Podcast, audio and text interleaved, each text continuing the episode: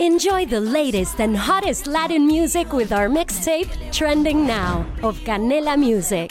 Don't miss out on the latest trends and hits that are setting the moment. Watch free on Canela TV. Presented by Verizon.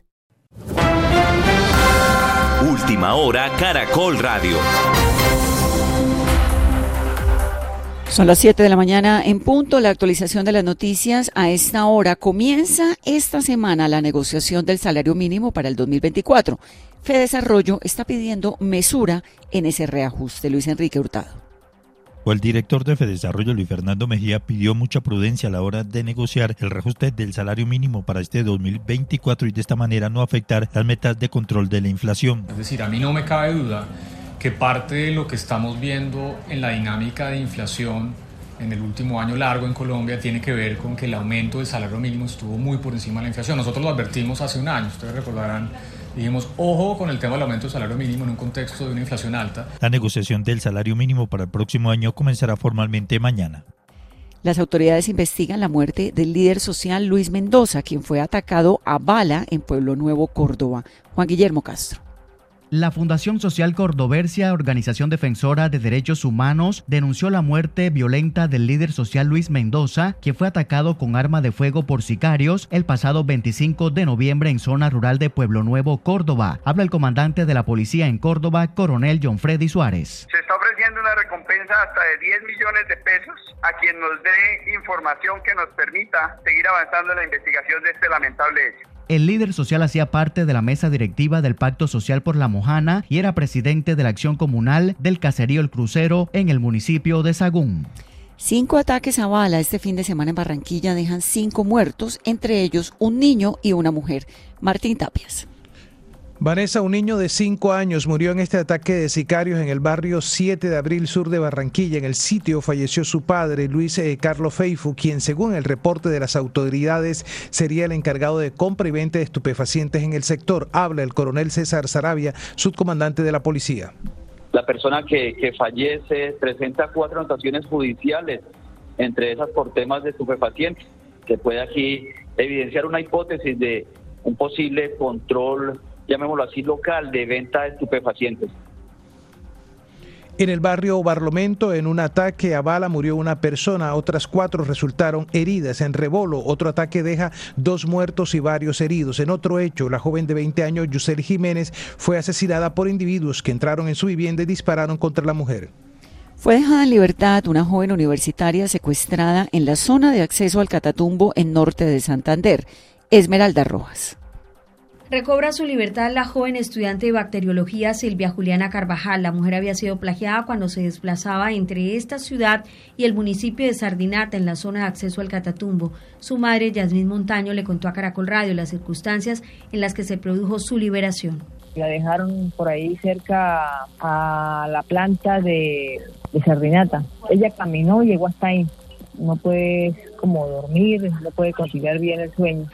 En las próximas horas será valorada por un equipo médico y también sostendrá un encuentro con las autoridades judiciales. Visión 2024.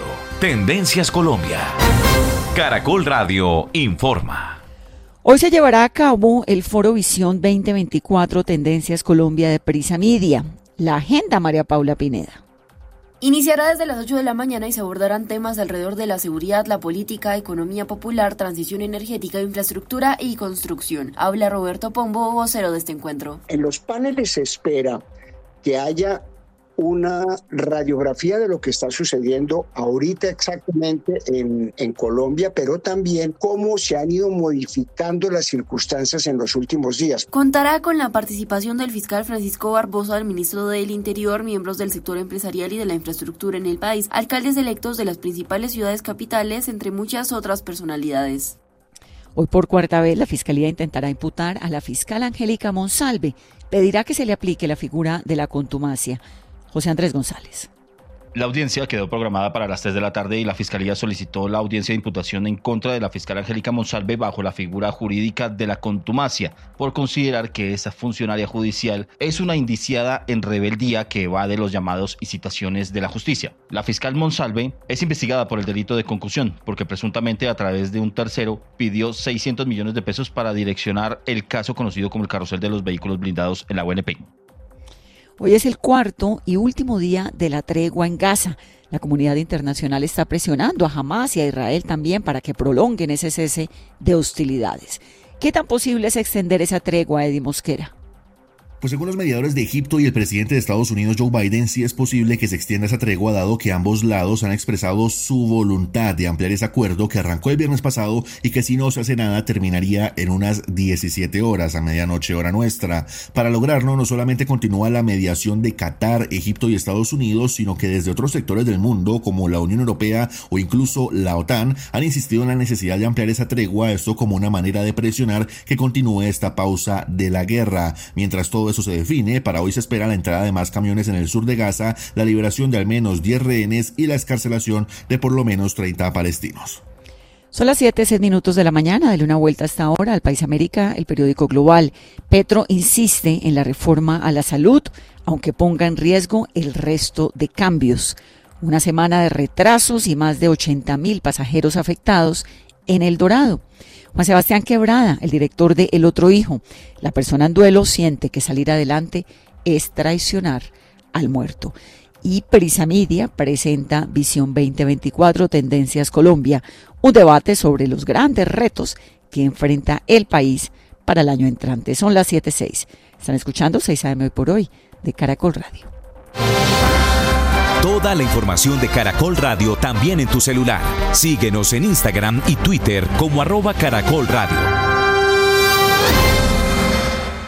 Only 4% of universities in the U.S. are R1 research institutions, and Temple University is one of them.